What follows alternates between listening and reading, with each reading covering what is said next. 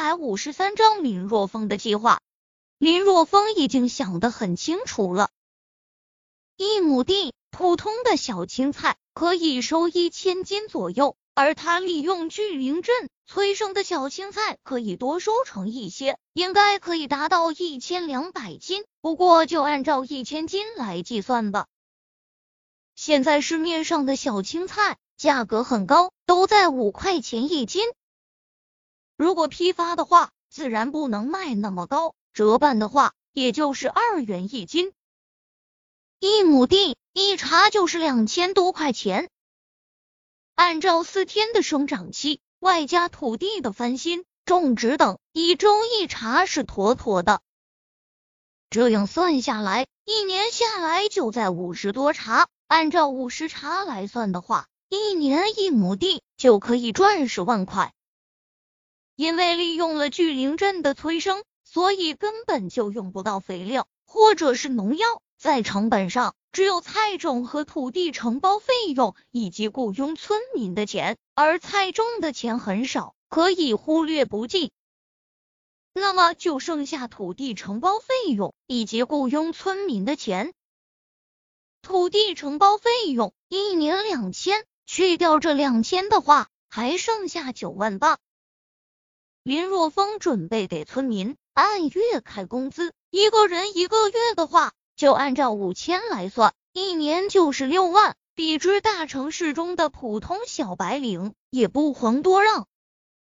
而以村民的劳动力，一个人折腾一亩地足够了。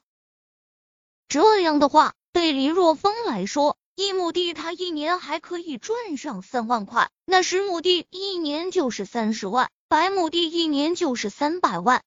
三百万也许对于别人来说是一个天文数字，但是现在对林若风来说真的不算什么。一切以让小林村健康发展为目的。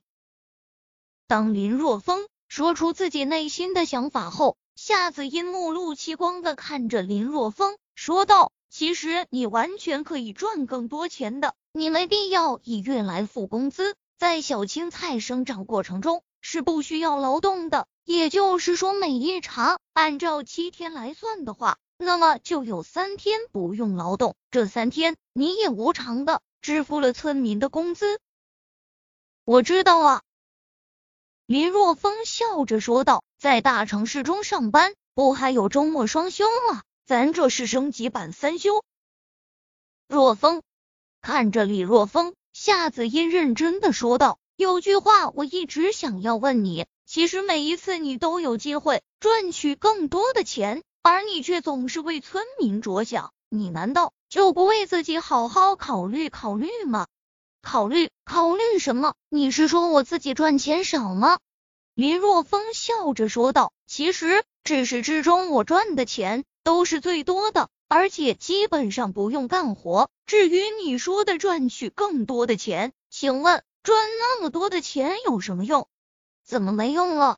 夏子音说道：“你要是赚很多的钱，可以在大城市中买别墅，将你的父母都接到大城市里去居住，让他们到大城市中享清福，不好吗？”到大城市中享清福。闻言，林若风笑着摇了摇头：“你从小就生活在大城市中，所以你可能不会明白我们农村人的想法。”给你说一个真真切切发生的故事吧。这就是我们村，我也是前不久从别人口中听说的。村北的江婶早年丈夫去世了，一个人将儿子抚养长大，他儿子也争气，考上了大学。可是我们小林村第一个大学生啊，后来大学毕业后工作也不错，几年后就在大城市中买了房。他在外面有了稳定的工作，自然就不会再回到贫穷落后的小林村了。这小子也孝顺，于是就将江婶接去大城市中享福。因为这事，村民们可没少夸那小子啊。对呀，这不是很好吗？夏子音眨了眨眼睛，说道：“初衷是好的，你知道最后是一个什么样的结果吗？”林若风问道：“什么样的结果？最终，江神在自己的房间中自缢身亡了。林若风很是悲痛的开口：“啊，怎么怎么会这样？”夏子音手捂着小嘴，失声道：“哎，这是一个悲剧啊！”林若风叹息一声：“江婶他儿子的初衷是好的，但是他忽略了江婶的需要。江婶他儿子一个人在大城市中生活，压力很大，经常加班，没有什么时间来关注自己的母亲。而江婶一个人在大城市中举目无亲。”听不懂那个城市的地方方言，连个聊天作伴的人都没有。而大城市中，也许生活很多年，你可能都不知道你对面住的是什么人，就更不要说是串门了。时间久了，江婶得了抑郁症，为了不给儿子带去麻烦，江婶也没说，最终因为抑郁过度而选择了自缢。听完林若风的叙述。夏子音沉默，他的确没有想那么多。林若风继续说道：“我是在农村长大的，我知道父母的需求，他们宁愿生活在农村，也不愿意去生活在大城市中。也许对于普通人来说，很是向往大城市中多姿多彩的生活，但是对于父母他们这一辈的人来说，随着年龄的增长，他们更希望能生活在家乡。对他们来说，城市并不比农村好。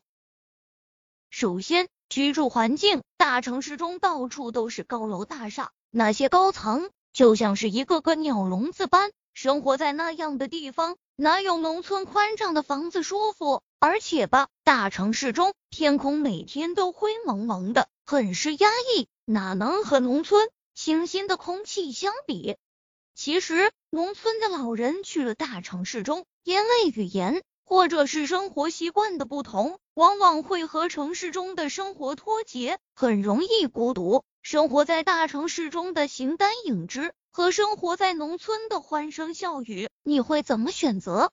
最后还有人与人之间的交往。在大城市中，尔虞我诈屡见不鲜，而农村老人往往比较淳朴，在大城市中很容易受伤。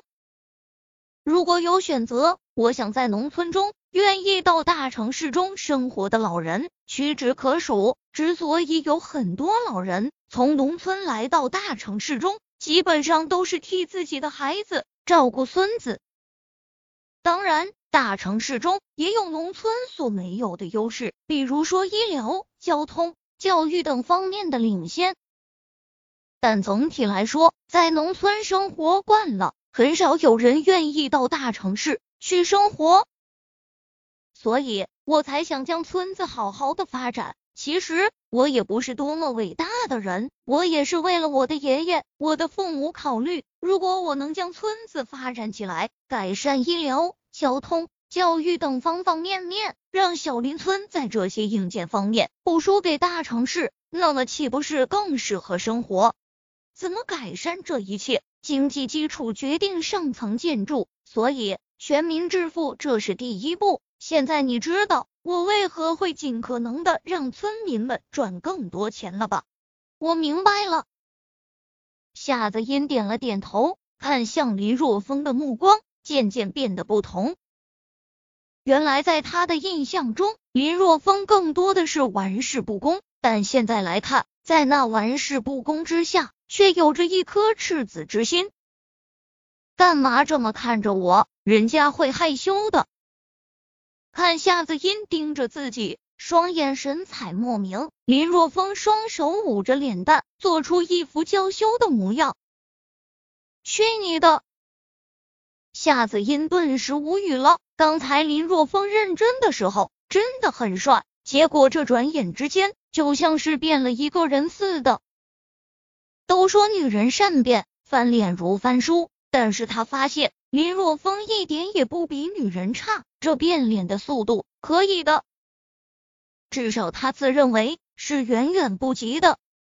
快来看，